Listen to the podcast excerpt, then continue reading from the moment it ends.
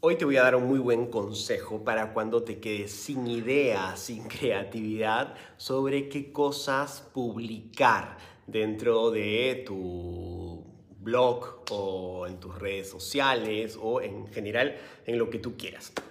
Es una, es una técnica muy buena, muy interesante. La encontré en un libro, un libro que se llama Storyworthy, que en, en español sería algo así como digno de ser, digno de ser contado, bueno para una historia.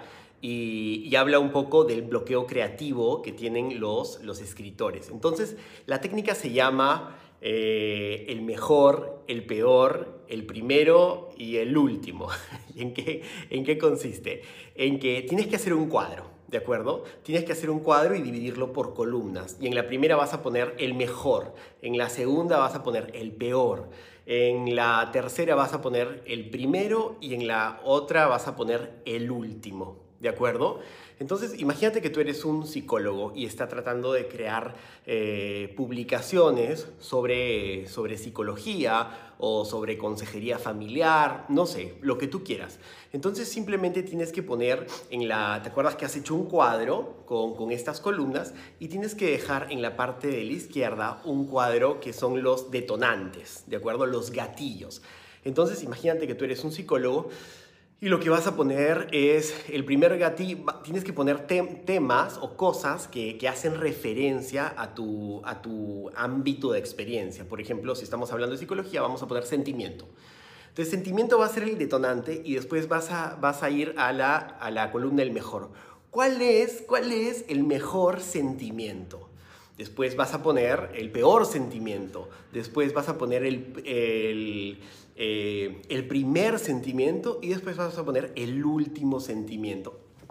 Y si te das cuenta, cuando tú piensas en cuál es el mejor sentimiento, existen los mejores sentimientos, existen sentimientos mejores que otros, ahí ya tienes todo toda una temática de publicación que puedes hacer. Después pasas el peor sentimiento. ¿Cuál es el peor sentimiento? ¿Existe un peor sentimiento? Ah, imagínate, la amargura.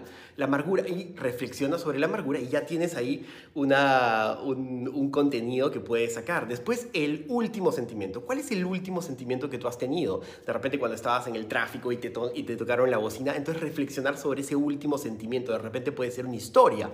Eh, y después el primer sentimiento. ¿Existe algún primer sentimiento? El primer sentimiento de un niño cuando nace y ve a su madre, la ternura. Entonces puedes reflexionar sobre la ternura como ese primer sentimiento originario del cual surgen todos los demás sentimientos. Evidentemente yo no soy un psicólogo, estoy simplemente poniéndoles el ejemplo.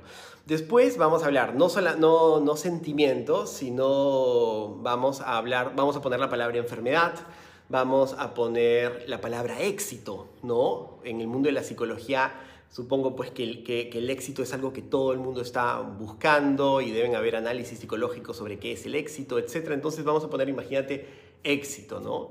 Y vamos a ir a el mejor éxito, es decir, ¿qué es lo que realmente es el éxito? ¿no? O sea, ¿qué, ¿qué, qué, es lo que realmente hace que una persona sea exitosa y se sienta bien consigo misma? El peor éxito. ¿Cuál es la peor aproximación al éxito? Por ejemplo, el dinero. Después vamos a poner este, el primer éxito. ¿Cuál ha sido el primer éxito que uno celebra en la vida? Y después el último éxito. ¿Cuál ha sido tu último éxito? Y de repente reflexionar sobre ello.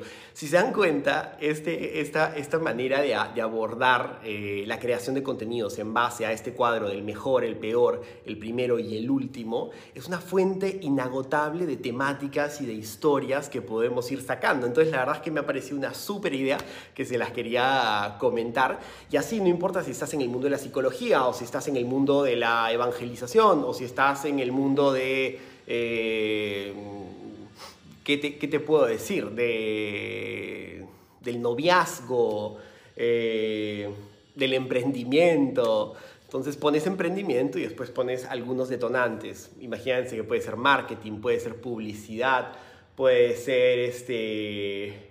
¿Qué más, qué más, qué más puede ser? Eh, bueno, en fin. No me, siempre, siempre, siempre que me pongo delante de la cámara siempre doy malos ejemplos, pero no importa, espero que me hayan entendido.